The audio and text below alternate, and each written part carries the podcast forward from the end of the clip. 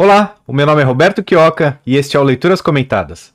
No episódio de hoje eu vou ler o artigo A Igualdade Econômica é Imoral e Atenta contra o Bem Comum, de Lawrence Reed. O Lawrence Reed, ele é membro do Foundation for Economic Education, um economista, e ele já esteve no Brasil, deu palestras no Fórum da Liberdade, e ele é o autor de diversos artigos que nós publicamos, entre eles o que lerei hoje. Então, sem mais delongas, passarei a leitura do artigo.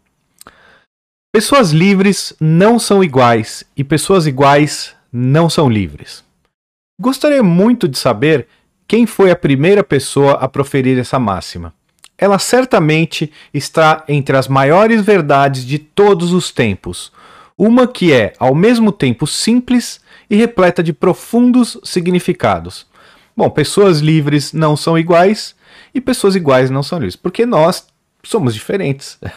assim é. Então, se nós somos todos iguais, ou seja, se nós usamos a mesma roupa, nós temos as mesmas preferências, nós trabalhamos praticamente nas mesmas coisas, é, nós assistimos os mesmos programas, nós concordamos com as mesmas coisas, nós certamente estaremos uh, numa prisão. Isso não é a vida. A vida, nós temos interesses diferentes. Uh, não há uma pessoa igual a outra no mundo, ex exatamente igual, nem na mesma família nem irmãos gêmeos são completamente idênticos um com os outros. Eles têm alguma diferença, um gosta de loiras, outro gosta de morenas, ou de abacaxi ou maçã, tanto faz. Mas as pessoas têm essas vontades e o que vai fazer com que elas uh, exerçam essas, essa diferença delas é realmente a liberdade. Se a pessoa é livre, ela pode ser diferente. Se a pessoa não é livre, ela não pode. A pessoa que está presa, ela acorda às sete da manhã igual todos os outros, ela vai tomar o banho de sol de meia hora na hora determinada, ela vai comer o que todos os outros comem, ela vai receber as informações de fora, pensando numa prisão de verdade, né? Ela vai receber as, as informações de fora da mesma maneira que as outras pessoas recebem, então ela vai ser igual aos outros. Então, ela não é livre. Então, a pessoa, pessoas iguais, não livres, e pessoas livres não são iguais porque elas têm outros meios de receber as informações, outras comidas para comer, outras coisas para fazer, outros estilos de vida, outras rotinas. É, então, as pessoas não são iguais de, de maneira nenhuma. A igualdade perante a lei, por exemplo, ser julgado inocente ou culpado baseando-se exclusivamente em você ter cometido crime e não em sua cor, gênero ou crença, é um ideal nobre, ao qual nenhuma pessoa de bom senso se opõe. Por isso, não é o tema deste artigo. A igualdade a que a frase acima se refere está relacionada à renda econômica e à riqueza material. Sim, é, nós libertários nós somos contra a igualdade das pessoas forçada, a igualdade material, das pessoas. Isso é um objetivo errado. Mas a igualdade perante a lei, essa sim, nós todos, todos deveríamos ser submetidos à mesma lei, todos, inclusive aquelas pessoas que se dizem governo.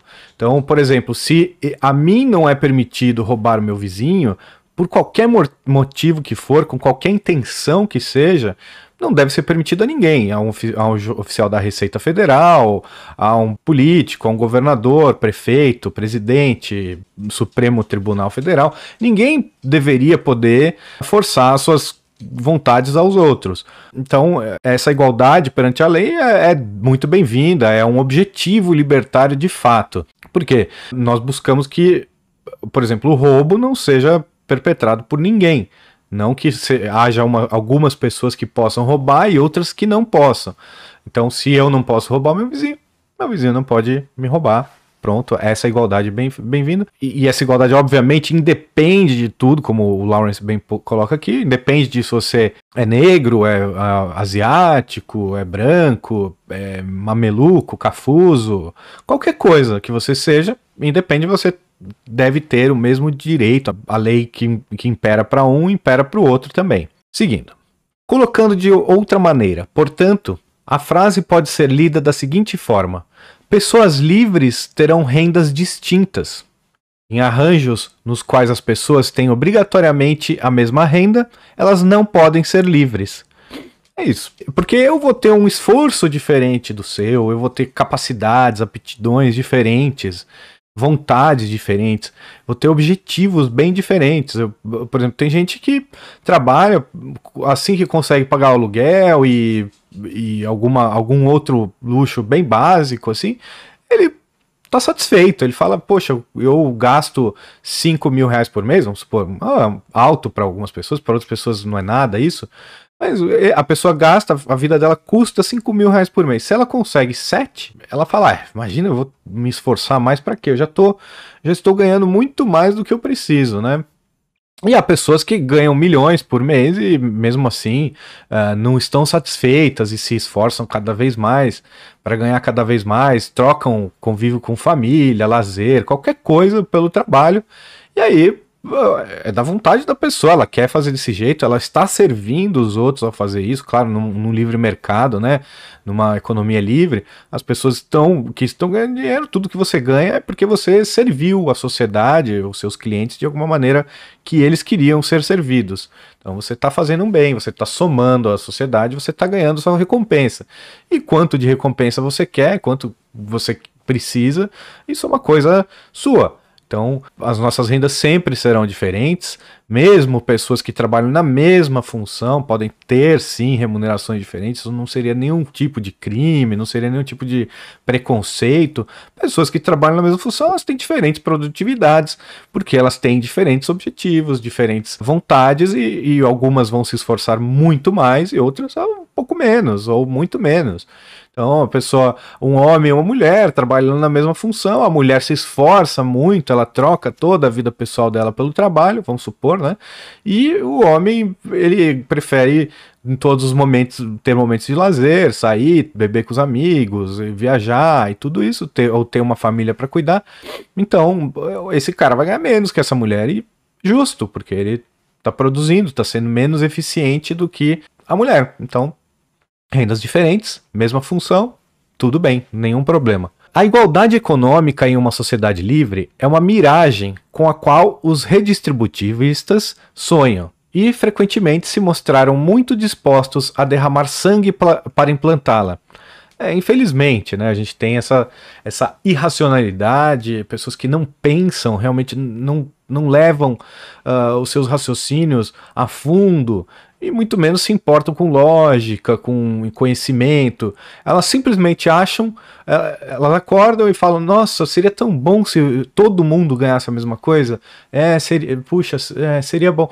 Pensou cinco segundos sobre um negócio, toma isso como uma verdade absoluta, como uh, o máximo da bondade possível, e como ele acha que aquilo é um objetivo uh, nobre, ele não se importa com os meios que ele vai utilizar.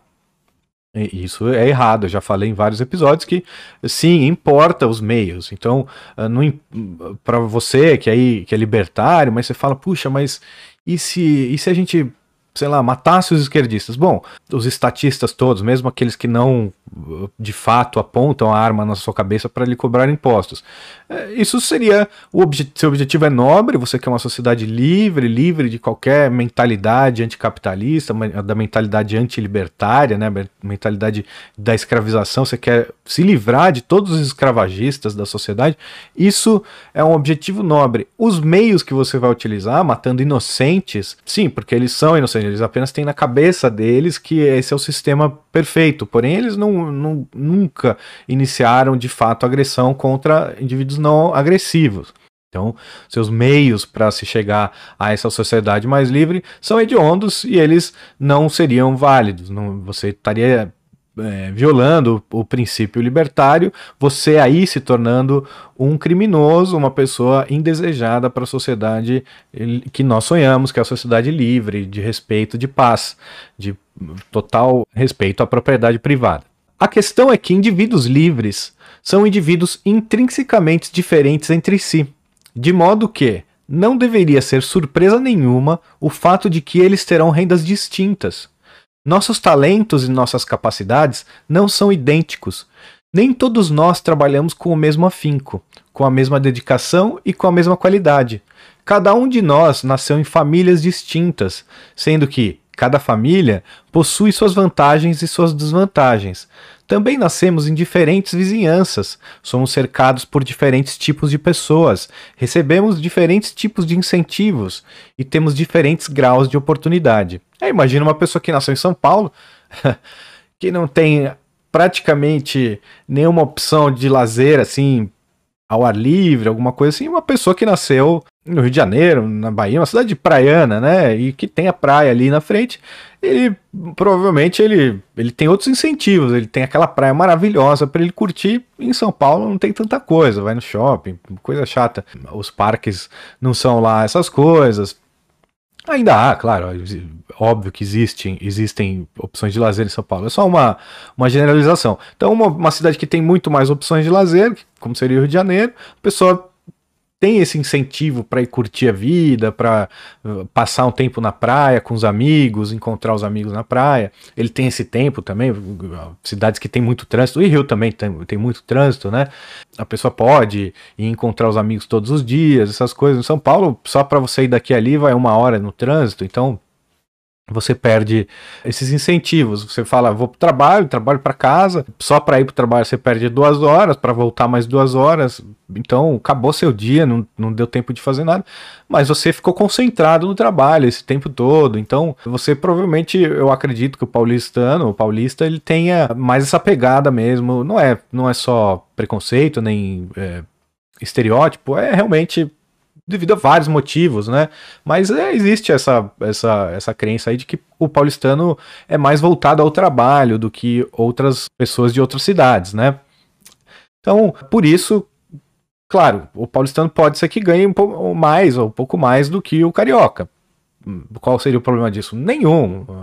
É, e eu também não estou falando que não tem carioca que trabalha, tem, óbvio que tem muitos, a maioria esmagadora das pessoas do Rio de Janeiro é, é, formada por trabalhadores, e trabalhadores que dão duro e ralam, como toda a maioria, acredito, de todos os lugares do mundo. Né? As pessoas têm que produzir e ser produtivas, o mercado é competitivo, o mercado do Rio de Janeiro é igual ao de São Paulo, o desemprego é gigantesco, você tem se você não estiver produzindo, tem uma fila de pessoas querendo produzir. Então, por isso, até em São Paulo, por, exemplo, pessoa, você, você foi contratado para trabalhar das 9 às 6 ou das 9 às 5, não sei. E aí, se você sair às 6 em ponto, todo mundo no escritório te olha feio. Já em outros lugares não é assim, né? As pessoas podem sair mais cedo. Isso varia. E aí a produtividade vai, vai, vai ter uma inúmera quantidade de variáveis que pode influenciar nela. Então, claro, quanto mais produtivo, melhor seu salário, mas uh, tem também outras uh, coisas que vão uh, influenciar na sua renda e fatores externos, até o Estado, inclusive, os impostos, os encargos que, que caem sobre o trabalho, né, sobre a, a nossa, a nossa produtividade. Então, por exemplo, eu, se você ganha mil reais por mês no Brasil, você está custando ao seu patrão dois mil, você podia estar tá ganhando dois mil, ou sei lá, mil quinhentos, mas não, você está ganhando só mil porque o patrão não tem como pagar mais que isso. Então, a, também a sua renda vai variar por causa desses fatores. E a gente tem que observar todos eles e todos eles vão mostrar por que, que você ganha X e o seu, o seu par, a pessoa que trabalha na mesma empresa, às vezes, mesmo com os mesmos fatores, ganha menos. Ou, ganha mais, desculpa. Porque a pessoa está se dedicando mais, está tendo um resultado melhor, uma produtividade melhor do que você, recebeu um aumento e você não. E há zero problema com isso. Zero. Você pode se espelhar nele e tentar chegar no salário dele. É, até pedir ajuda e conversar e, é, com admiração, né? E e conversar com a pessoa, como é que você conseguiu, me explica, eu preciso também fazer. Ou não sei, também pode ser que ele não queira te explicar, porque é um, é um pode ser um ambiente de trabalho competitivo, mas varia, a, a renda varia e tem que variar, porque senão não há nenhuma recompensa. E aí, sem recompensa, não há incentivo, não há trabalho, a produtividade vai lá para baixo e fica as empresas falindo, as pessoas ganhando pouco, é, o desemprego gigantesco. Então, a diferença salarial é muito bem-vinda porque ela recompensa os bons e pune os, os que não estão produzindo tanto. Então, sim, é importante que haja e também ela dá chance para o menos produtivo. Se o empregador tivesse a obrigação de pagar o mesmo salário para pessoas na mesma função, ele iria retirar o incentivo das pessoas que querem trabalhar mais. Então, não, eu vou fazer o mínimo aqui, porque eu não ganho um centavo a mais se eu for produtivo. Então, quanto você quer? Ah, então chega numa média, e em vez do, do bom ser melhor e puxar os outros para cima com ele,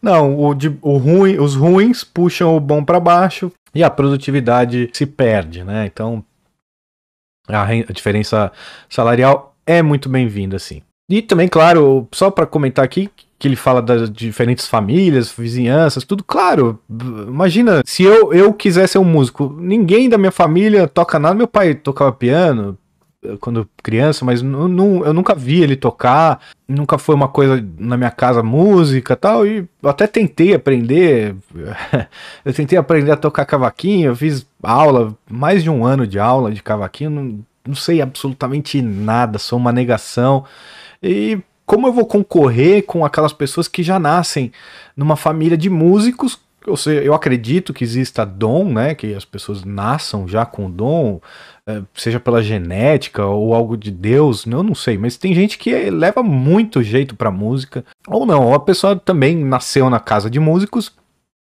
pessoas muito ligadas à música, que tocam e aprendeu desde pequeno, então sabe tocar.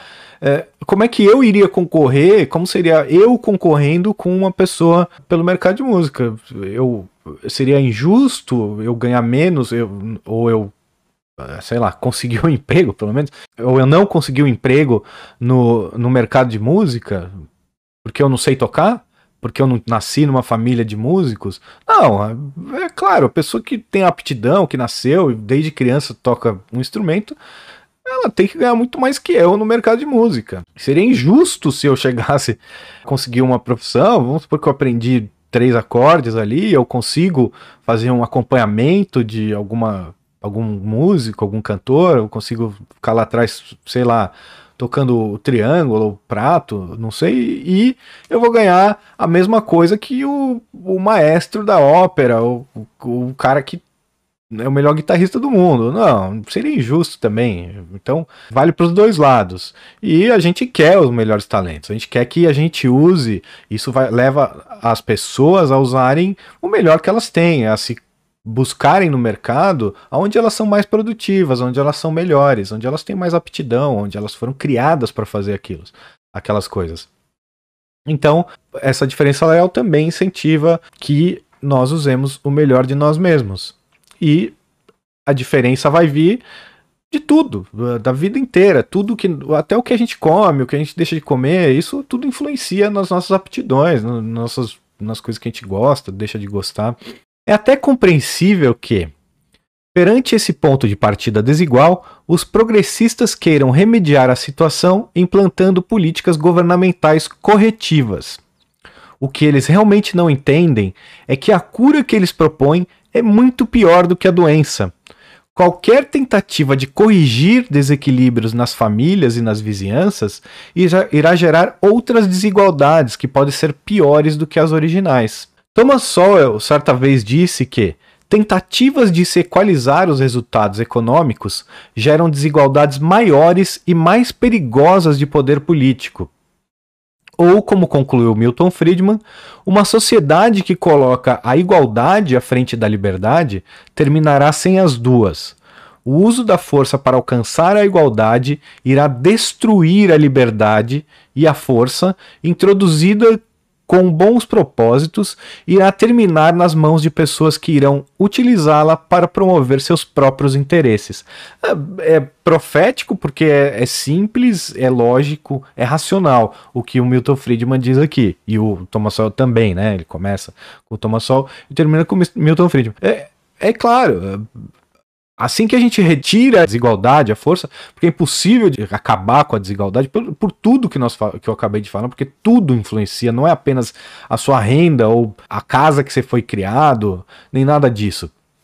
E os, e os russos, os soviéticos tentaram isso, eles roubavam filhos de, de famílias e os criavam em, em lares do Estado para que todos tivessem a mesma formação, desde o berço. É uma coisa tenebrosa, é tenebroso mesmo. Imagina vocês que têm filhos aí, vir o Estado e roubar o seu filho, falando, não, porque seria injusto ele crescer na sua família, porque vocês têm muitas condições, vocês gostam muito do seu filho, e tem pessoas que nascem em lares onde os pais não gostam dos filhos, ou eles agridem os filhos, ou eles não são negligentes, qualquer coisa do tipo. Mas vocês não, vocês seriam muito atenciosos com seus filhos.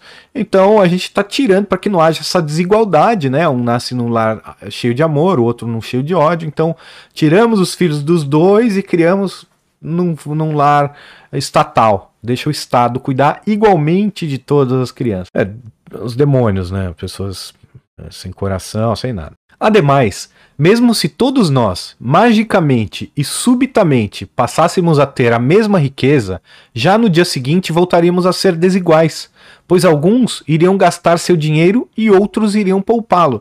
É o que eu, eu, eu já citei isso algumas vezes aqui no programa, mas como eu sei que tem gente que chega para assistir um episódio só e depois não volta, então é uma discussão que eu tinha muito com anarcocomunistas quando eu eu comecei a, a aprender é, sobre libertarianismo, essas coisas, então eu debatia muito e debatia com todas as pessoas que eu podia encontrar que estivessem dispostas a debater os, os assuntos.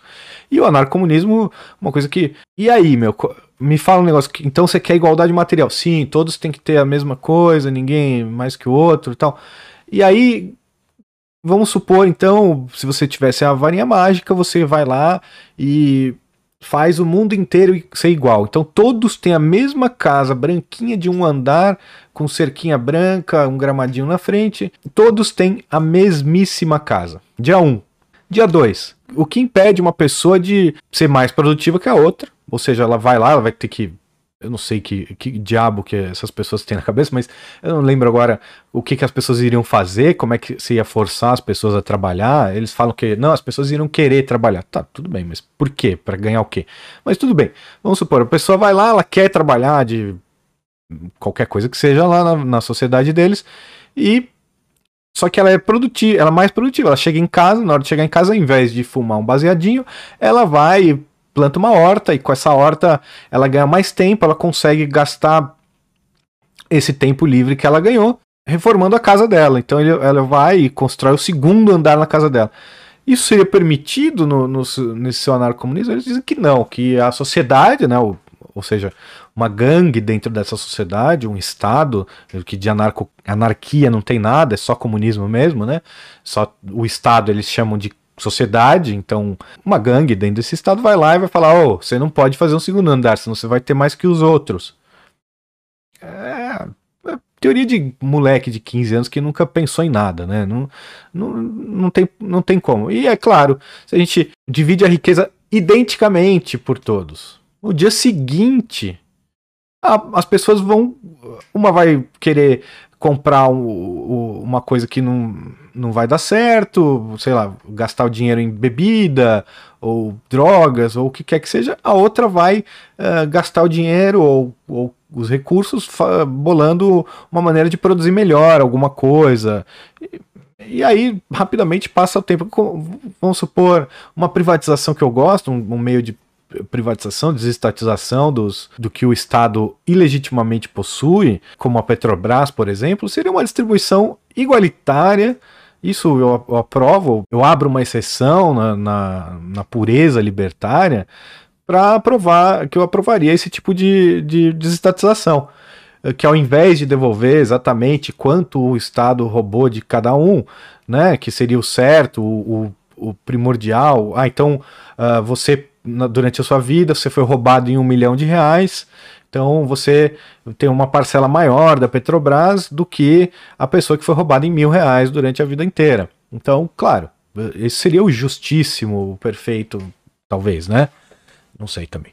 Mas eh, seria mais justo. Mas eu abro uma exceção para fazer uma distribuição igualitária de todas as ações que o governo tem posse, ilegítima, né, da Petrobras. Então, privatizou. Hoje cada um tem uma ação da Petrobras, pronto.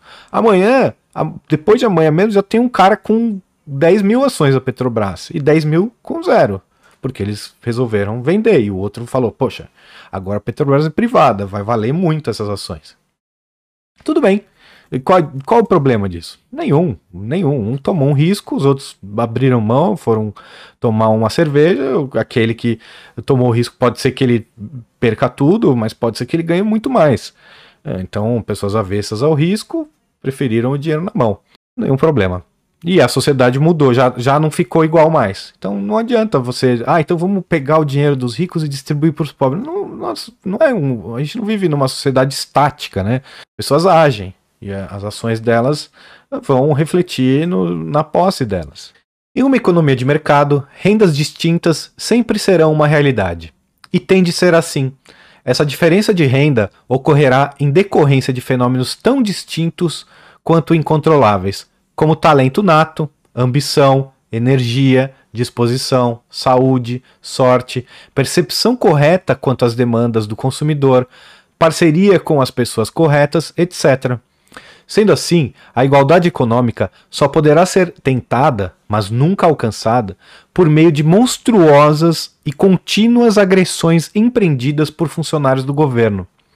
O resultado mais provável será uma igualdade de miséria, muito embora os membros da elite política serão mais iguais do que o resto do povo.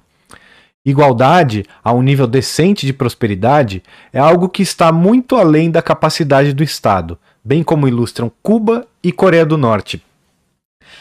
É perfeito. É a igualdade normalmente os países que são mais iguais são os países mais pobres, né? Então você vê e claro nunca o politiburro, os burocratas, os políticos eles são sempre com estilos de vida nababescos, né? A gente vê aí no Brasil, inclusive, funcionários do Supremo Tribunal Federal que não abrem mão de vinhos premiados, lagostas, caviar, tudo do bom e do melhor para eles.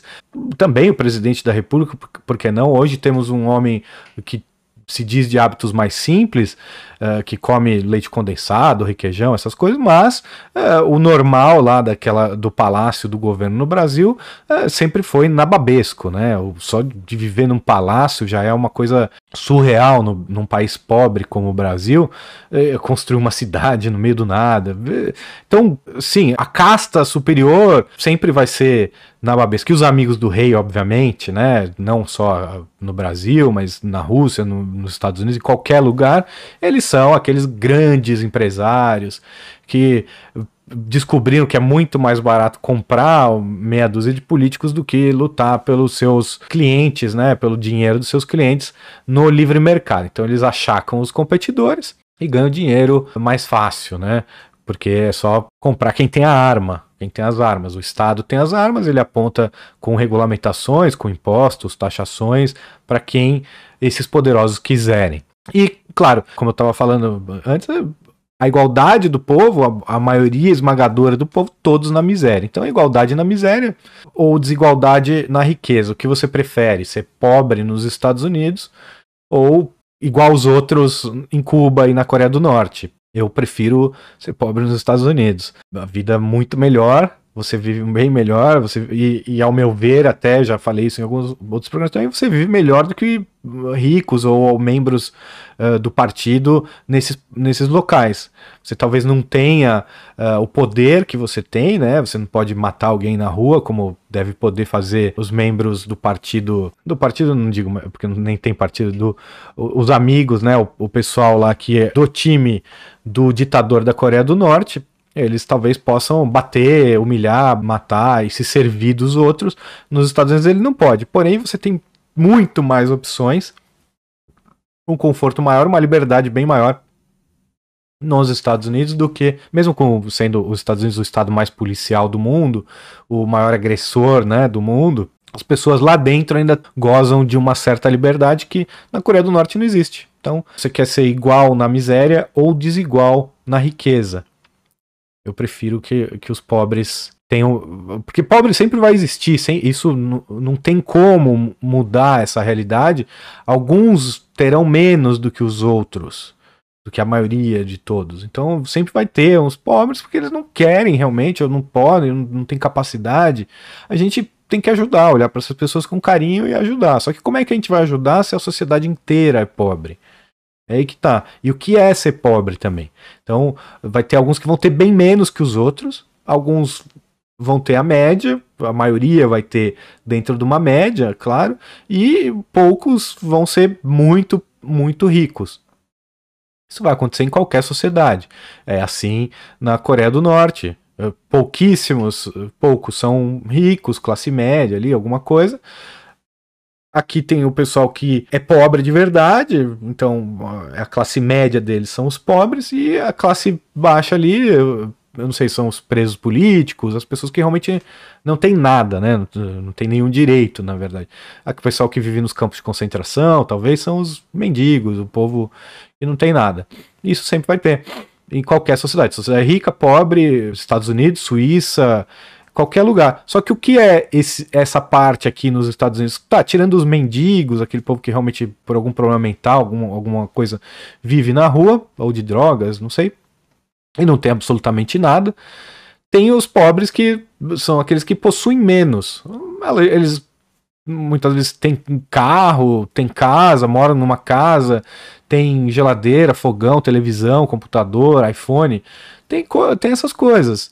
Mesmo os pobres, os bem pobres nos Estados Unidos. Não é uma vida de miséria, eles têm comida para comer, não é como ser pobre na Etiópia, é diferente, né? Então é uma sociedade mais rica. E tem os podres, aí tem toda a classe média, o pessoal que ganha ali, sei lá, 100 mil dólares, até não sei quantos mil dólares, e tem o pessoal que é podre de rico, que ganha milhões de dólares por ano, que são poucos. Então, pouco aqui, pouco aqui, muito aqui. Isso é sempre igual em toda a sociedade. E qual, qual você prefere viver, na mais rica ou na mais pobre? Para produzir uma mínima quantidade de igualdade econômica, os governos teriam de expedir as seguintes ordens e estar disposto a impingi-las com pelotões de fuzilamento e agentes carcerários. Não se sobressaia, não trabalhe com mais afinco do que seu vizinho. Não tenha boas e novas ideias. Não corra nenhum risco. E não faça nada de diferente em relação ao que você já fez ontem. Em outras palavras, não seja humano. E é importante, é lindo que ele tenha escrito aqui, que essas ordens devem ser impedidas com uh, pelotões de fuzilamento e agentes carcerários. Porque é isso, qualquer leizinha de igualdade salarial, qualquer regra eh, trabalhista, ela sempre está pautada na ameaça de assassinato. Então, você que se diz um humanitário, que está preocupado com uh, os direitos humanos e com uma vida digna, que vida digna você dá a uma sociedade que vive com uma arma apontada para a cabeça dela, ameaçando todos de assassinato? Porque é isso, você vai, uh, vamos supor, uma lei de igualdade salarial. Eu tenho três funcionários, dois são medíocres, um é muito bom, eu resolvo dar aumento para esse que é muito bom, os outros dois continuam com o mesmo salário. Ou demito até, não sei. Mas. é, mas tudo bem, eles até produzem, mas tem um que se destaca. Então eu dou, eu dou um aumento para esse. E há uma lei que me diz que eu não, eu não posso fazer isso, que eu sou obrigado a dar aumento para os dois. Só que eu me recuso a cumprir. Eu falo, não, de jeito nenhum. Esse, esse aqui teve, teve os méritos dele, ele, me, ele produz muito mais que os outros, ele merece o, um aumento. E aqueles não merecem. E eu não vou dar aumento. Ah, é? Não vai dar aumento? Então a gente vai te dá uma multa. Dá uma multa, eu falo, tudo bem, rasguei a multa, joguei no lixo, não vou pagar multa nenhuma. Eu não estou fazendo nada de errado. E aí é, eles vão voltar e vão tentar me tomar o valor daquela multa ou fechar minha empresa à força. E eu não vou deixar, eu vou falar, não, minha empresa fica aberta, eu puxo meu trabuco e eles voltam com a polícia e para falar, então agora você está uh, é, desrespeitando nossa lei e a gente vai te levar, vai sequestrar você e vai fechar sua empresa e vai roubar suas coisas. E eu vou falar, não, só de por cima do meu cadáver vocês vão fazer isso. E aí o que eles fazem? Me, vão me alvejar, né? Então, é isso, você você defende o assassinato. Qualquer medida governamental que você defender, você está defendendo, em última instância, o assassinato das pessoas que ousarem desrespeitar essa sua brilhante ideia. E, e, essas regras, muito bem traduzidas pelo Lawrence, são anti-humanas. É, olha, você. E a gente, a gente experimenta. Às vezes, quando você não é. A, o seu esforço não é recompensado no, no emprego, você às vezes perde todo aquele incentivo que você tinha, aquela vontade de ser cada dia melhor que você tinha. E isso te faz, às vezes, seguir essa regra sem querer. Então você é um vendedor, vamos supor, e você vendeu um milhão de reais, todos os seus pares venderam 10 mil reais.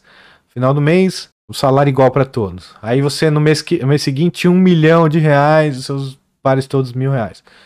Você mesmo salário. Aí você fala, ah, quer saber? Eu tô me matando aqui e não, não, não tem nenhuma recompensa por isso.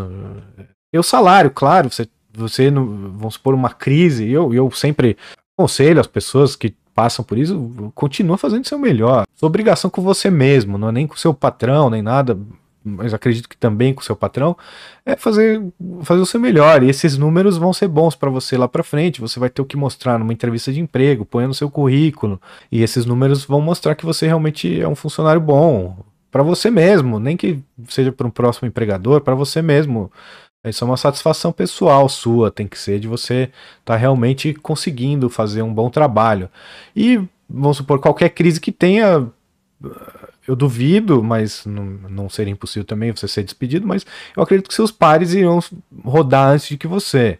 Então, faça sempre o seu melhor, mostre tudo que você tem. Claro, mas também não vai se matar porque se, você não é reconhecido, né? Se você é, tem, tem outras prioridades na sua vida, curta o seu tempo livre, é, ao invés de se dedicar a estudar para ser mais produtivo. É, por quê, né? Também, claro, pode, é para você, é bom para você, mas os incentivos não existem. Então, às vezes você acaba fazendo essas coisas por falta de empreendedorismo do seu chefe, do seu patrão, do dono da empresa.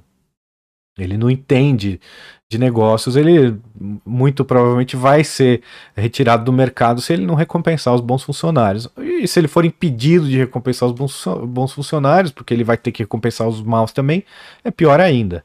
Pessoas obcecadas com igualdade econômica, ou para empregar um termo mais clínico, com o igualitarismo, tendem a fazer coisas estranhas. Elas se tornam invejosas, elas passam a cobiçar o que é dos outros. Elas dividem a sociedade em dois grupos, vilões e vítimas. Elas gastam mais tempo e energia tentando derrubar e destruir uma pessoa bem-sucedida do que se esforçando para se aprimorar, para se tornar uma pessoa melhor e, com isso, subir na vida. São pessoas ressentidas e rancorosas, e não é nada divertido estar perto delas.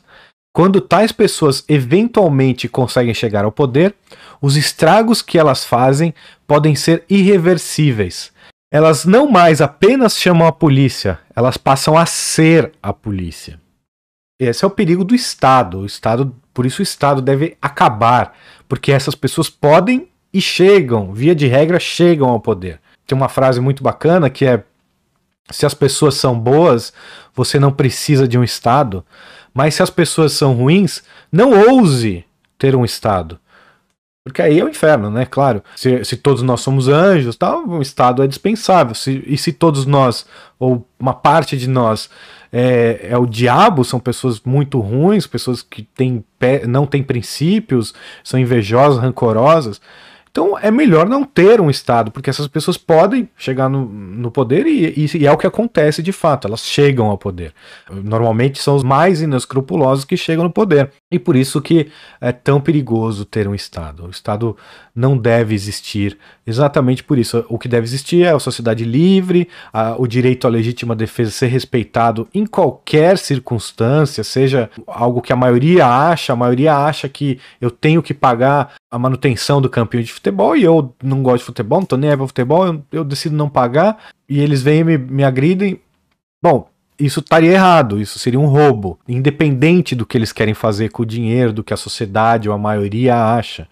Então, o direito de cada um deve ser respeitado. Nós somos seres humanos, nós temos essa coisa chata para essas pessoas que é que nós gostamos ou não de coisas. Nós queremos fazer tais, tais coisas e nós não queremos fazer outras. Nós queremos promover alguns ideais e nós não queremos promover outros. E todas as pessoas, como nós estamos dizendo aqui, são diferentes. E é muito errado, é completamente ilegítimo que se force as pessoas a fazer as coisas. Então nós, nós por termos essas diferenças, o Estado ele é inviável e a força usada pelo Estado é sempre criminosa.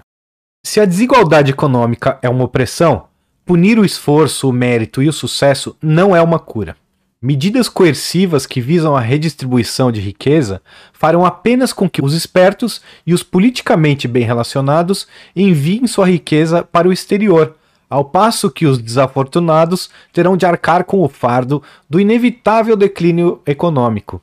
Uma medida muito mais produtiva seria reduzir o imenso e burocrático aparato governamental, que, com suas regulamentações que impedem a livre concorrência, com a sua inflação que destrói o poder de compra, com suas tarifas de importação que proíbem a aquisição de produtos bons e baratos do exterior, faz com que os pobres se perpetuem nessa condição. Hoje, esses pobres, as, as, pessoas menos afortunadas, elas já têm uma, uma solução, pelo menos, para manter o seu o que elas o que é que elas consigam guardar, economizar, que são as criptomoedas, que elas são como se fossem os paraísos fiscais. Graças a Deus, elas existem, principalmente as private, private coins, para mim, são bem promissoras. Eu acredito que o. Só fazendo um parênteses aqui com, com criptomoedas, acredito que o Bitcoin pode um dia vir a ser uh, privado também, com algumas modificações no seu protocolo, ou que podem ser implementadas, mas muito promissoras são as private coins, que funcionam também e democratizam, né? É, na verdade, popularizam, deixam mais acessíveis aos populares essas medidas de proteção do patrimônio. Antes era mais difícil comprar ouro, comprar prata ou mandar o dinheiro para um paraíso fiscal. Hoje qualquer um pode comprar as criptomoedas e assim já se defendem da inflação e de algum, alguns outros confiscos que o Estado pode realizar sobre as suas economias. E essas medidas coercivas, elas, claro, elas só beneficiam os espertos amigos do rei. Tem gente que se beneficia com todas elas, não, não se iludam. Mas sem dúvida a medida mais acertada seria que as pessoas não tivessem que fugir de nada, que as pessoas pudessem simplesmente viver a vida delas em paz. Ou, seja, que não houvesse esse vilão, esse bandido estacionário chamado Estado, que causa, cria barreiras para a produtividade, que cria barreiras para a produção, que cria barreiras para a criação de riquezas, pune muitas vezes a criação de riquezas. Então, a medida mais acertada é o Estado parar com essas medidas, deixar de tomar. Então, a única coisa que o Estado pode fazer para ajudar as pessoas é não fazer, não fazer absolutamente nada. Se eximir de roubar as pessoas, se eximir de gastar o, o espólio desse roubo se eximir de impedir que as pessoas produzam mais, se eximir de impedir que as pessoas trabalhem pelo valor que elas queiram trabalhar e que obviamente alguém esteja querendo pagar e que eles, elas toquem as suas vidas, as suas empresas da maneira que acharem melhor, obviamente, claro, sem violar o direito de terceiros.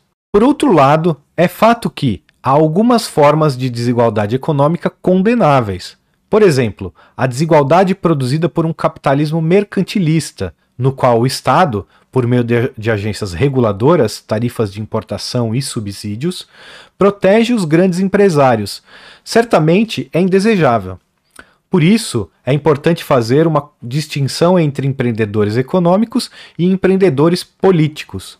Os primeiros criam valor para a sociedade, ao passo que os últimos simplesmente descobriram como transferir recursos de terceiros para seus próprios bolsos. Exatamente, a desigualdade de renda que é injusta, e é isso que muitas vezes as pessoas uh, acabam por observar na sociedade, por isso elas falam: não, o rico é rico porque ele é mau.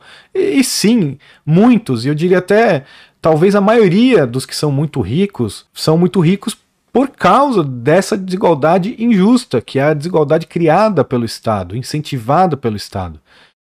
Que é esses grandes empresários que conseguem eh, grandes e maravilhosos empréstimos subsidiados por nós, pobres, no BNDES para fazer seus shopping centers, as suas uh, indústrias de energia, né, suas usinas de energia elétrica de gás, empresas de ônibus, o que quer que seja, todos com empréstimos subsidiados de nós, e claro, com, como eles conseguem esses empréstimos e nós não, isso é com contatos políticos, né? E às vezes sendo testa de ferro de grandes políticos como Sarney, essa turma aí, todos eles têm grandes negócios ocultos, né, do quais eles são os verdadeiros proprietários e que têm testa de ferro, que são empresários multimilionários aí, mas que conseguiram tudo isso devido a seus contatos políticos.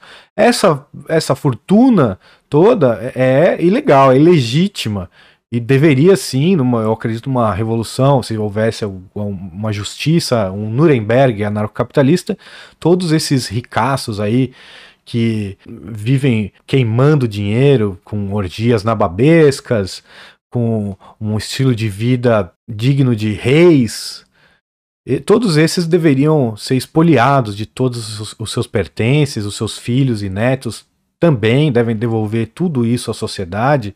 Porém, se não, não acontecer também, tanto faz, porque essa riqueza vai parar de fluir para essas pessoas, eh, para esses grandes empresários, e acredito que uma revolução eh, mais demorada vai acontecer e esse dinheiro vai acabar mudando de mãos, porque a gente sabe que essa inteligência que esses empresários tiveram e têm, esse, e realmente é uma aptidão para os tempos que vivemos, essa aptidão de nada serve em, em numa sociedade livre. Ah, eu, eu conheço fulano, conheço cicrano, é, eu tô com não sei quem, eu tô com não sei que lá, então você tem que fazer negócio comigo.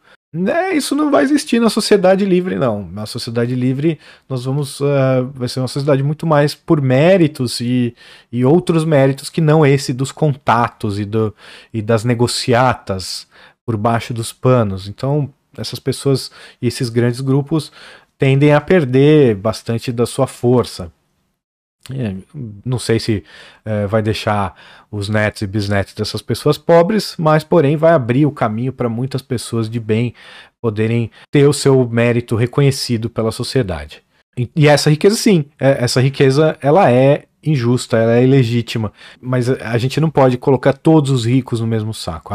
Se há uma exceção, já, já temos que ter cuidado com as nossas visões. Então, não são todas as pessoas que são ricas ou classe média alta que conseguiram os seus méritos, conseguiram uh, obter essa riqueza de maneira ilegítima. Mas sim, tudo que o Estado faz é ilegítimo ao distribuir dinheiro para grandes bancos, para grandes empresários. Ele está agindo de maneira ilegítima e criando uma riqueza ilegítima. Então, é, é, essa forma de produção de riqueza é ilegítima e deve ser combatida, deve ser exterminada. Em vez de apenas confiscar a riqueza dos mercantilistas, uma medida inócua que manteria intacto todo o aparato de redistribuição dos pobres para os ricos, muito mais sensato seria abolir todos os arranjos que permitem o corporativismo, o que levaria à imediata bancarrota desses mercantilistas Curiosamente, os progressistas de hoje parecem não se importar muito com esse arranjo. É, então, é engraçado até, porque a gente vê os esquerdistas, eles falam, não, a gente tem que tomar o dinheiro dos ricos e dar para os pobres. Tá, mas e como esses ricos ficaram ricos? Vamos observar a riqueza deles? Vamos ver como é que o Ike Batista, o pessoal lá da JBS, os donos de eh, shopping centers e empresas de energia, como que eles conseguiram. Vamos, vamos ver como foi a carreira dessas pessoas, por onde elas passaram, quem são os amigos deles. Muito importante saber. Quem são os amigos dessas Quem frequenta a casa dessas pessoas? Elas frequentam o jatinho de quem? E você vai, vai ligando, follow the money, e você vai achar quem obteve a riqueza certa e quem obteve a riqueza de forma errada.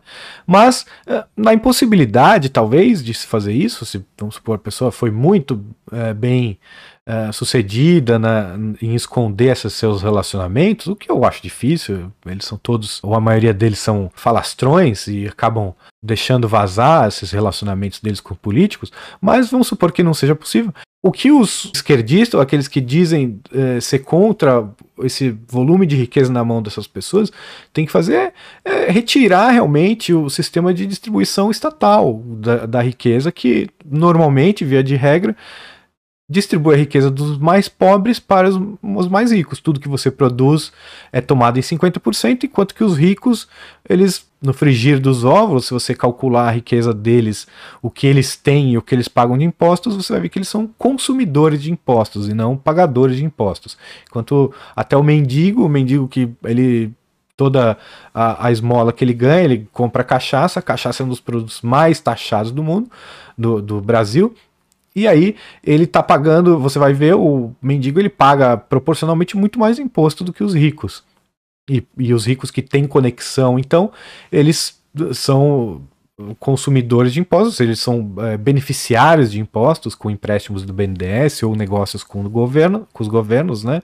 Ou são beneficiados por medidas governamentais, como é, impostos, tarifas alfandegárias, essas coisas e aí no final eles são beneficiados pelo governo. Se você retirar todas essas armas que o governo usa para enriquecer os mais ricos, você está fazendo uma coisa muito mais uh, justa e que vai resultar numa distribuição muito mais justa também, do meritocrática dos, dos recursos da sociedade.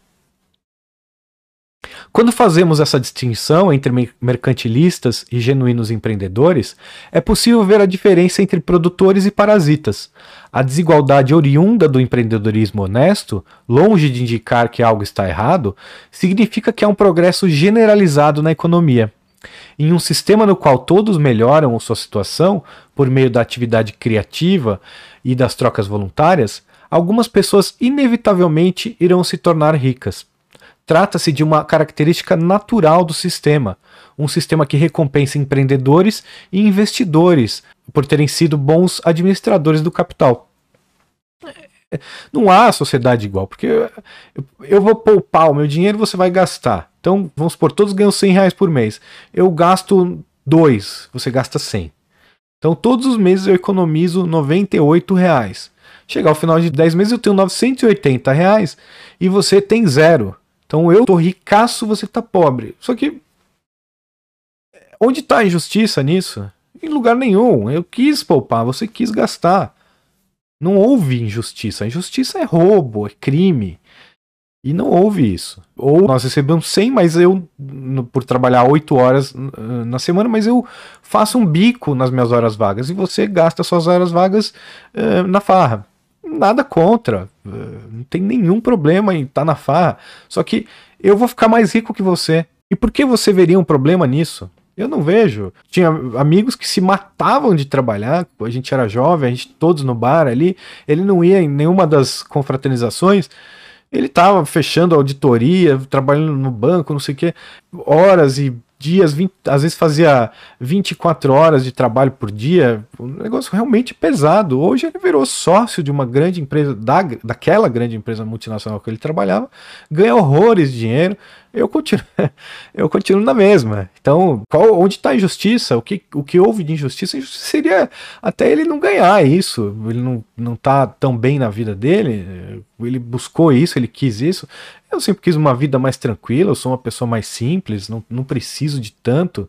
Para mim, eu, eu, preciso do básico, eu sou mais simples mesmo. Então não tenho esse, esse intuito de me matar. Eu gosto dos meus momentos, de ter o meu lazer, cuidar da minha saúde, de estar com quem eu gosto. Eu gosto dessas coisas.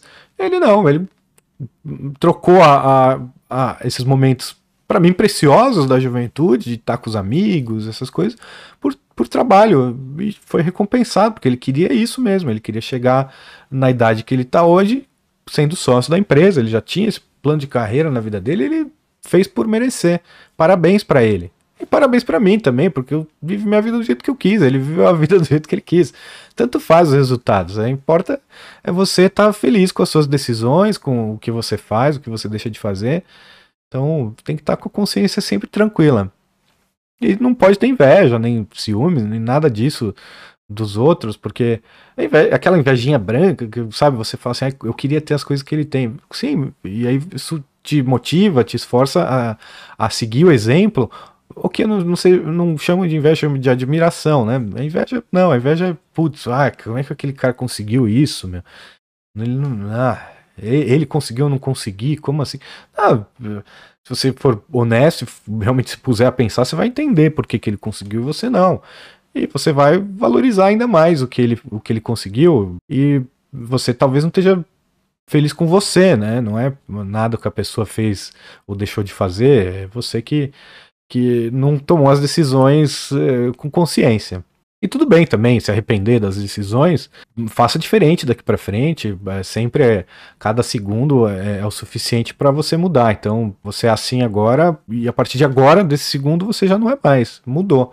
Então você já mudou, você parou de ser invejoso e achar que os outros não podem receber mais que você, e você vai tentar observar o que os outros que recebem mais que você fazem e vai tentar fazer igual. Uma admiração pelo que os outros fazem pode te levar a seguir o exemplo deles, a buscar seguir o exemplo deles e conseguir. Porque é só isso mesmo que você tem que fazer, é, é ver o que os outros estão fazendo e tentar fazer igual ou melhor. Obviamente, quando tais pessoas não se mostram bons administradores do capital, elas quebram.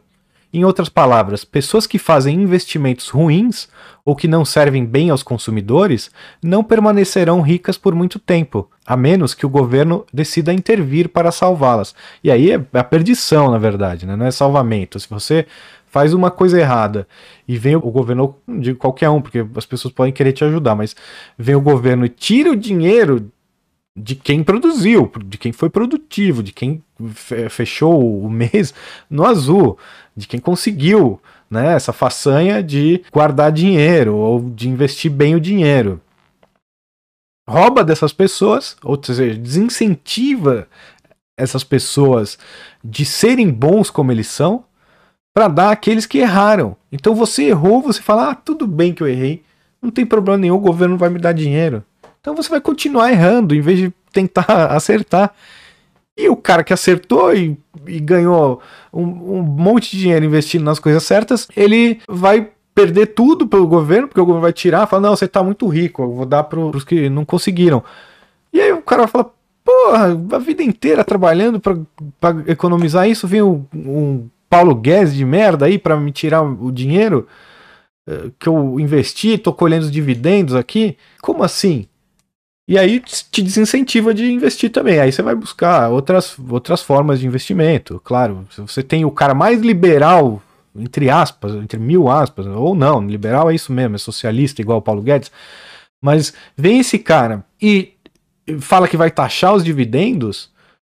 O que, que eu faço com o dinheiro? Eu, eu vou tirar o dinheiro da bolsa ou de qualquer investimento que eu tenha e vou botar em outro país ou uh, criptomoedas, o que quer que seja. Porque é aquele o dinheiro que eu salvei, eu fui muito bom em, em economizar dinheiro, eu investi, aquilo está ameaçado agora. Ou vou parar de ser de economizar, vou falar, ah, não, quer saber, ó, guardei dinheiro. Eu, eu lembro, teve o, tem uma reportagem, um, um senhorzinho que numa dessas mudanças de moeda aí de cruzeiro para cruzado, cruzado novo para cruzeiro real. Não me lembro agora como é que chamava as moedas dessa matéria, mas o, o senhorzinho lá da, da, da roça, ele, alguns anos depois, né, que, que já tinha mudado, ou sei lá, algum tempo depois que tinha mudado o dinheiro, acharam esse senhor aí, ele tava com o colchão lotado das, das cédulas antigas, que já não valiam mais. Ou seja, ele foi lá, ele foi prudente, ele, um senhor bem pobre, bem pobre. Ele foi prudente, foi economizando, foi economizando, economizando, e chega ao fim da vida, tudo que ele economizou não vale nada. Ou seja, que, que, isso, que sinal isso leva para as pessoas? Ué, leva a vida na farra, gasta tudo assim que você pegar o dinheiro. Porque pode vir o governo te tomar. Olha que horror. A menos que ela tenha enriquecido contratando advogados e lobistas, em vez de pesquisadores e criadores, uma pessoa rica enriqueceu porque criou bens e serviços valiosos para seus consumidores. Sendo assim, a ausência de pessoas muito ricas é um péssimo sinal em uma economia, especialmente para os pobres. Tal ausência, com efeito, indicaria uma das duas coisas a seguir ou muito pouca coisa de valor foi criada, dificilmente haveria coisas boas e gostosas, como iPhones e trufas, ou o governo incorreu em uma predatória política de redistribuição de renda, destruindo os incentivos para as pessoas serem criadoras de valor e boas gestoras de capital. Então, se você não tem ricos na sociedade, ou a sociedade é muito pobre, e mesmo assim vai sempre ter alguém que tem mais que os outros, mas não vai ter ninguém rico como o Bill Gates. O Brasil não tem ninguém, por exemplo, tão rico quanto o Bill Gates. E o Bill Gates está no caso primeiro ali, uma pessoa que, que enriqueceu por causa do Estado, por causa da, da agressão à propriedade privada chamada propriedade intelectual. O Bill Gates é desse caso. Mas vamos supor que ele não tivesse, que fosse um, um rico que obteve no livre mercado, e tem alguns exemplos nos Estados Unidos. Ou não tem ricos no país, porque o governo tira o dinheiro dos ricos e distribui para os que não são tão ricos. Então, aí a pessoa não tem mais o um incentivo de ser rica. Então, para que que eu vou, por exemplo, uh, vamos supor que no Brasil se passe uma lei para a distribuição de riqueza dos ricos. Então, se você ganha mais de 100 milhões por ano, sei lá, vamos, vamos por menos, vai, um milhão por ano. Se você ganhar menos de um milhão por ano, você paga 20% de imposto. É, já é muito para mim, mas tudo bem. Você paga 20% de imposto. Se você ganhar mais de um milhão por ano, você paga 80%. Então, a pessoa que está ali no, ganhando um milhão e, e, tem a chance de ganhar dois, ela não vai fazer isso. Por quê? Porque ela, em vez de ficar com 800 mil, ela vai ficar com 400 mil no final. Se ela ganhar 2 milhões. Então, produzir mais é pior para ela. Então aí você vai tirando a, o incentivo das pessoas serem ricas. Claro, os ricos sempre vão dar um jeitinho de burlar isso, ou mandando dinheiro para fora, ou agora através das criptomoedas, ou sem, com contatos. O, o, Bill Gates próprio, que eu já citei, ele, ele conseguiu burlar essas, essas leis nos Estados Unidos com a fundação dele. O dinheiro continua nas mãos dele, só que está numa fundação sem fins lucrativos. Mas é dele, ele gasta como ele quiser comprando políticos mundo afora, comprando a imprensa e, e bom, não vou nem entrar nesse assunto aqui.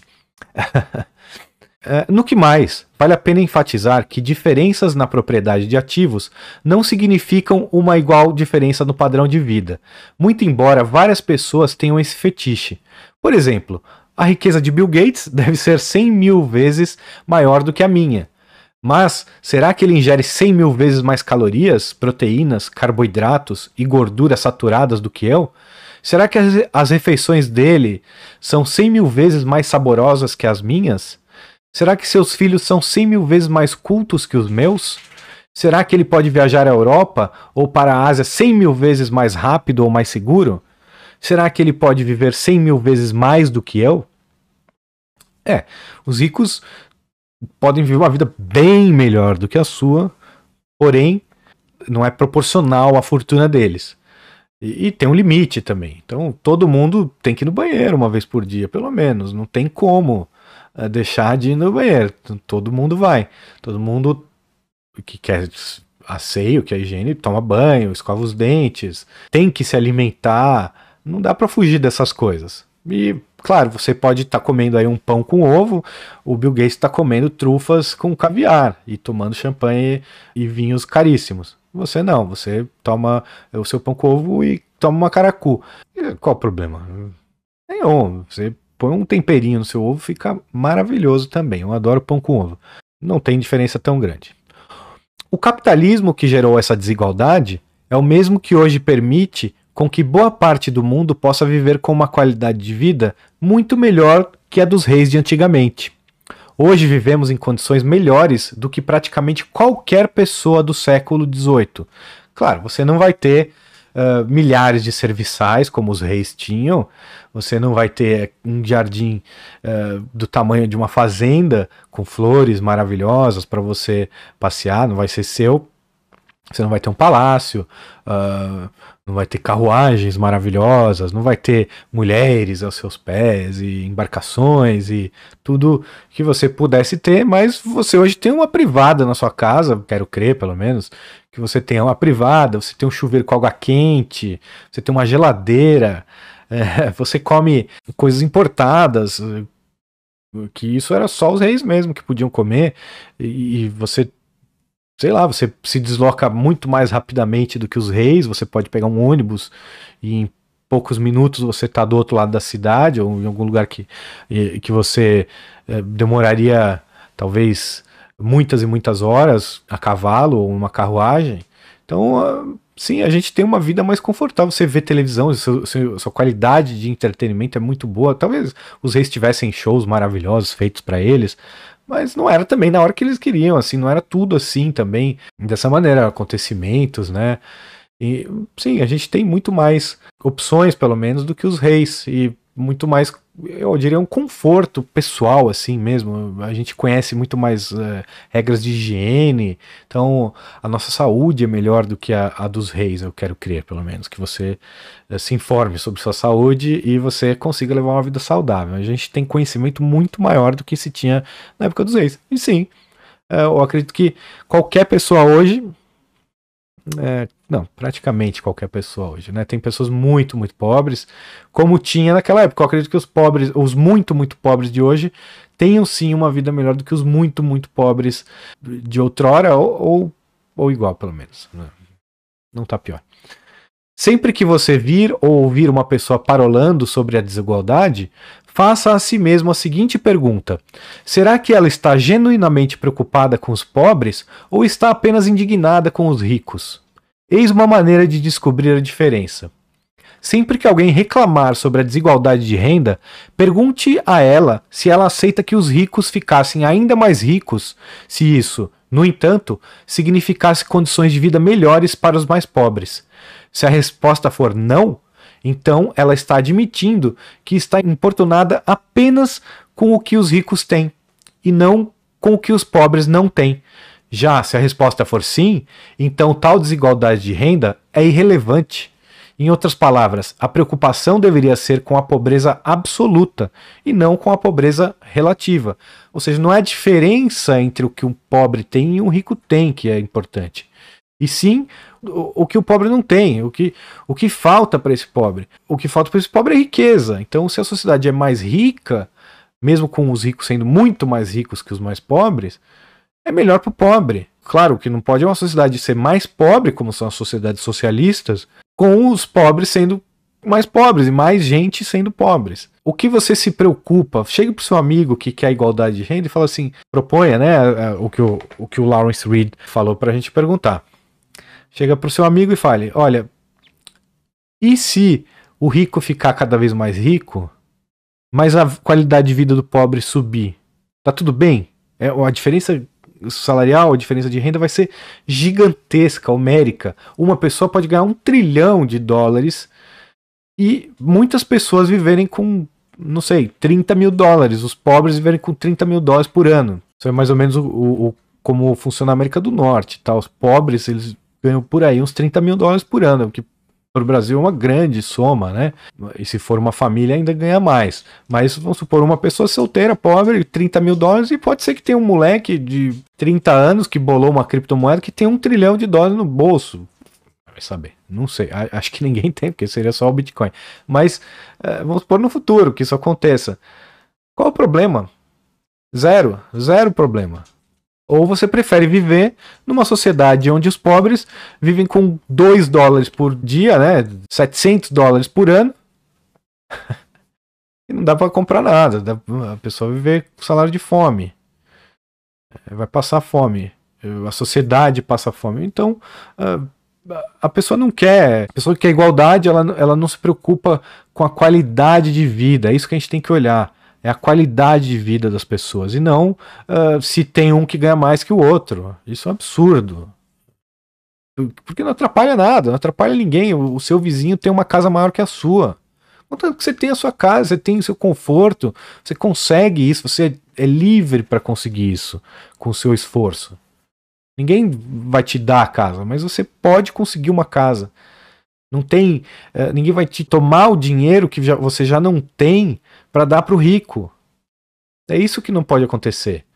Que o governo distribua o, o, seu dinheiro, mesmo que ele não te tome o dinheiro, só a inflação, que o, só o governo imprimindo moeda e dando primeiramente para os mais ricos, que é o, o, que ele faz, dá aos bancos, dá aos poderosos, dá aos empréstimos, aqueles que têm empréstimo do, do BNDES, ele está tirando o dinheiro do seu bolso, ele o dinheiro está no seu bolso fisicamente, o governo imprime dinheiro para dar para os ricos, ele tira sem encostar naquela cédula que está no seu bolso, como aconteceu com o senhorzinho ali que perdeu tudo, porque ele guardou no colchão cédulas que já não valiam mais.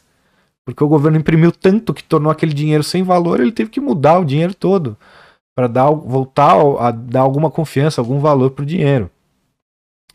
Crimes, esses são crimes. Em quase todas as discussões sobre desigualdade de renda, há uma básica dinâmica emocional atuando. Uma pessoa descobre que possui menos do que a outra e passa a ter inveja. Já outra descobre que tem mais do que o resto e passa a se sentir culpada. Inveja, culpa e indignação. São realmente essas emoções primitivas que deveriam conduzir as políticas públicas? Eu acho que sim, eu acho que política pública é irracionalidade, o Estado não deveria existir. Se o Estado existe, a sociedade já é irracional e qualquer coisa é qualquer coisa. Então, se a gente já está vivendo na barbárie, tanto faz o que a política pública vai fazer. Mas eu acho que não. Eu acho que as políticas, o Estado, se é para existir, se é, se é, inevitável que esse criminoso exista na sociedade, e a gente percebe isso, ah, então vão acabar com isso, ah, mas não dá. Óbvio que dá, né? É só a gente querer. Mas ah, vamos supor que não dá para acabar com o Estado agora, então sim, as políticas públicas não deveriam ser levadas por esses sentimentos ruins, né? Toda essa ideia de igualdade econômica não representa nenhuma genuína forma de compaixão. Quando é somente uma ideia, é fraca.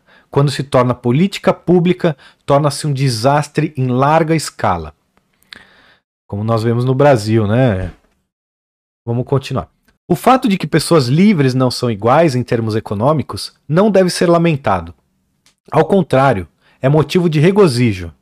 A desigualdade econômica, quando oriunda da interação voluntária de indivíduos criativos e não, não de conexões políticas, é um testemunho do fato de que as pessoas estão sendo elas mesmas, cada qual colocando seus talentos e aptidões ímpares para funcionar de maneiras que são gratificantes para, para elas próprias e que geram bens e serviços valiosos para terceiros.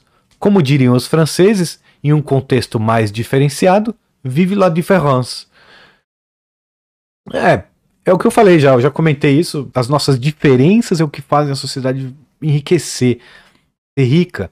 Então, imagina a quantidade de opções que nós temos hoje, e quanto mais rica a sociedade, mais livre a sociedade, mais opções nós temos, comparado com o que tinha na época dos reis, por exemplo. Então, nós temos diferentes tipos de arte, arte para todos os gostos, para todos os bolsos, comidas para todos os, os, gostos, todos os, os bolsos, entretenimento, uh, trabalhos a serem feitos de todos os gostos. E as pessoas, isso vai liberando o melhor de cada um. Uma pessoa que joga beisebol, ela tem aptidão pro beisebol, ela descobre isso, para ela é uma gratificação jogar beisebol. Só que o beisebol, por exemplo, no Brasil não é nada. Então, se a pessoa que tem essa aptidão pro beisebol no Brasil tá perdida. Mas se ela tiver aptidão pro futebol, ela tá feita. E por que que o beisebol não é nada no Brasil?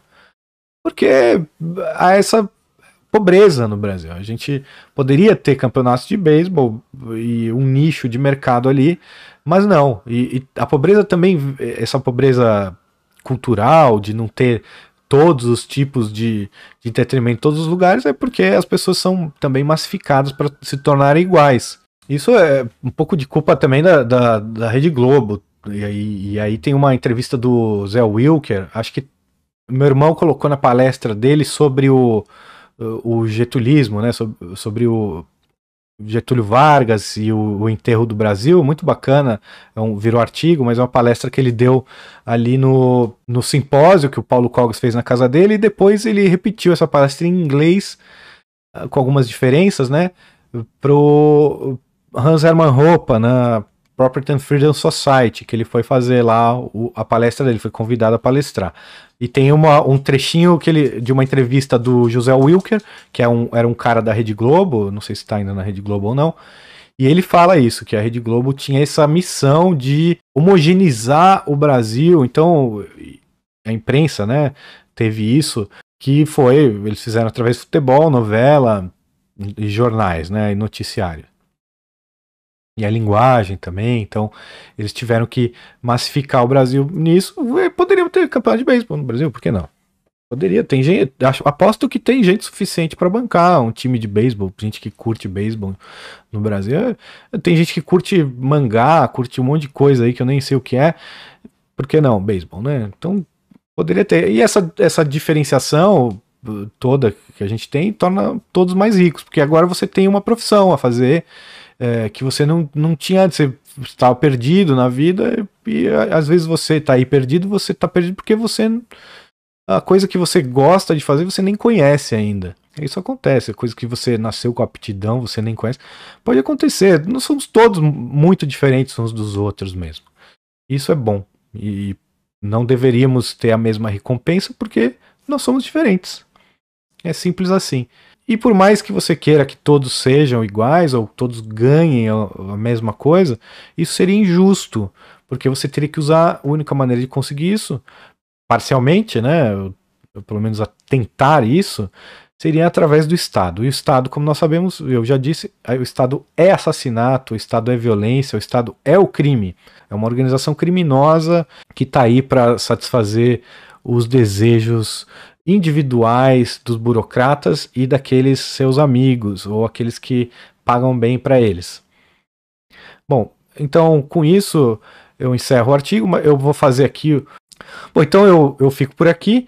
Vou fazer apenas o apelo para que vocês migrem para o Odyssey. Se você está assistindo esse vídeo pelo YouTube, vou deixar aqui na descrição do vídeo o link para inscrição no Odyssey. O Odyssey é uma plataforma concorrente do YouTube que não tem censura. Então lá esse canal vai perdurar. Lá está o canal do Paulo Cogos, que foi deletado do YouTube. Lá está o canal com vídeos uh, exclusivos do Ancapsu, lá do Peter Turguniev. O Ancaptor tá lá, o Marco Batalha, e tanta gente boa que já está lá. Tem, se você tem o domínio da língua inglesa, tem bastante conteúdo que você só encontra lá. Tem algum, alguns outros que você encontra no BitChute ou no Rumble. É, eu estou publicando apenas no Odyssey e no Rumble. No Rumble só para ter um backup. No Rumble a audiência é praticamente zero. Não tem anúncios no, no Rumble, então a monetização também é zero. E já no Odyssey, a monetização é só de, você só assistindo o meu vídeo, você já monetiza, já faz eu ganhar alguma coisa. Se você quiser doar, você pode doar clicando em support. Você vai, você vai lá e doa um pouquinho das library coins para mim através do Odyssey. E você vai ser remunerado também. Você, ao assistir vídeos, ao convidar amigos para fazerem parte, você vai ganhar moedas. Então aqui está, aqui está o link para inscrição lá no Odyssey. Se você quiser doar bitcoins para mim, eu aceito bitcoins, tá no, na descrição do vídeo também é o endereço da minha carteira. Nano, eu aceito Nano, eu acho Nano uma moeda maravilhosa que você pode doar microcentavos se você quiser, mas eu espero que você doe mais do que um microcentavo. As transações de Nano são instantâneas e não tem taxa, então por isso que você pode doar tão pouco. E se você quiser doar em qualquer outra criptomoeda, me avise qual criptomoeda você quer doar. Eu aceito todas elas, Dogecoin, Kim, LTO, o que você quiser doar para mim eu aceito. É, só me fala para eu poder botar o endereço da minha carteira na descrição do vídeo também. Muito obrigado a todos vocês que chegaram até aqui e até a próxima. Um abraço.